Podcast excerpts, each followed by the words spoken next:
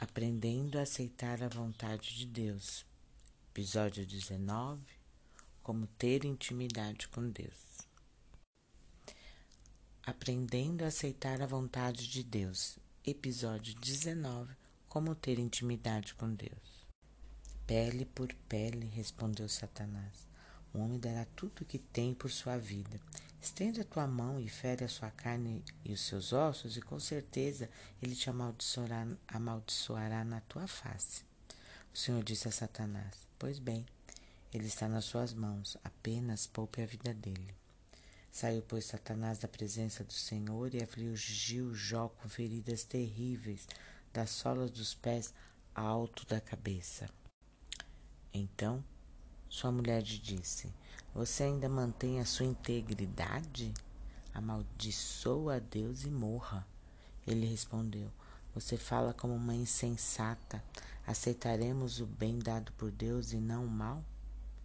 em tudo isso, Jó não pecou com seus lábios. Eu li o capítulo 2 de Jó, da Bíblia Nova Versão Internacional, editora Thomas Edison.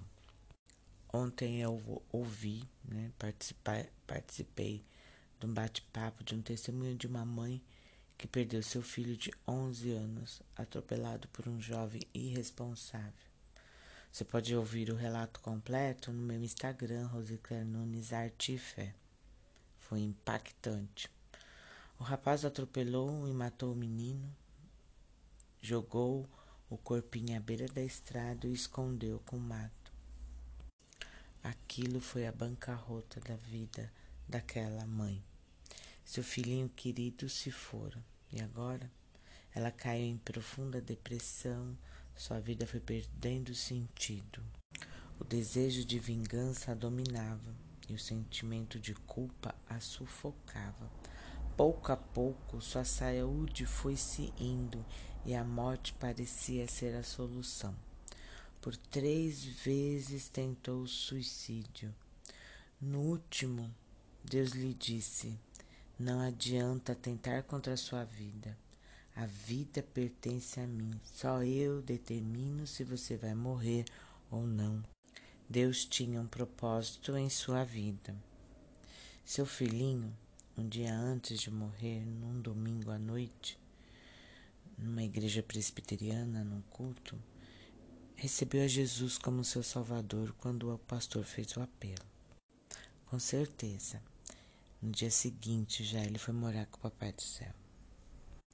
Deus tinha um propósito na vida dessa mãe. Então, certa vez, ela fora convidada a ir num culto, numa igreja, e no dia do, da ceia do Senhor, após a mensagem, o pastor perguntou: quem deseja liberar perdão? Essa irmã, então, foi tocada pelo Espírito Santo. E Deus foi falando no seu coração e ela conseguiu liberar perdão, perdoar o rapaz, a si mesma. E desde então sua vida e família foram restauradas plenamente. Ela conseguiu sair da dependência dos remédios, sua saúde foi restaurada e a depressão se foi.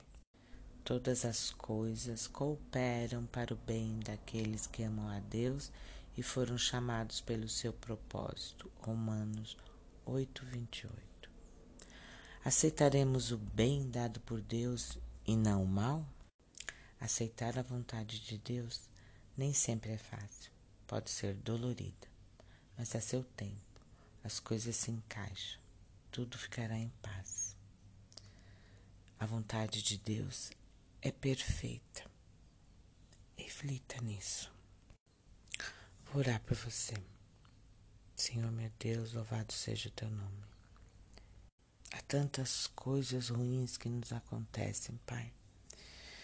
Tantas tristezas, tantas perdas, tantas injustiças, meu Pai mas sabemos que tudo acontece pela tua permissão.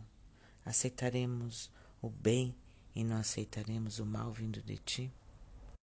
Ensina-nos, Senhor, a liberar perdão. Ensina-nos, Senhor, a aceitar a tua vontade, que é boa, perfeita e agradável. Somente pelo teu Santo Espírito que podemos ter essa libertação, essa limpeza em nosso coração, para termos a leveza que só Jesus pode dar. Só o Senhor pode dar-nos essa paz. Venha de encontro a esse coração que pede por isso agora. Em nome de Jesus. Amém.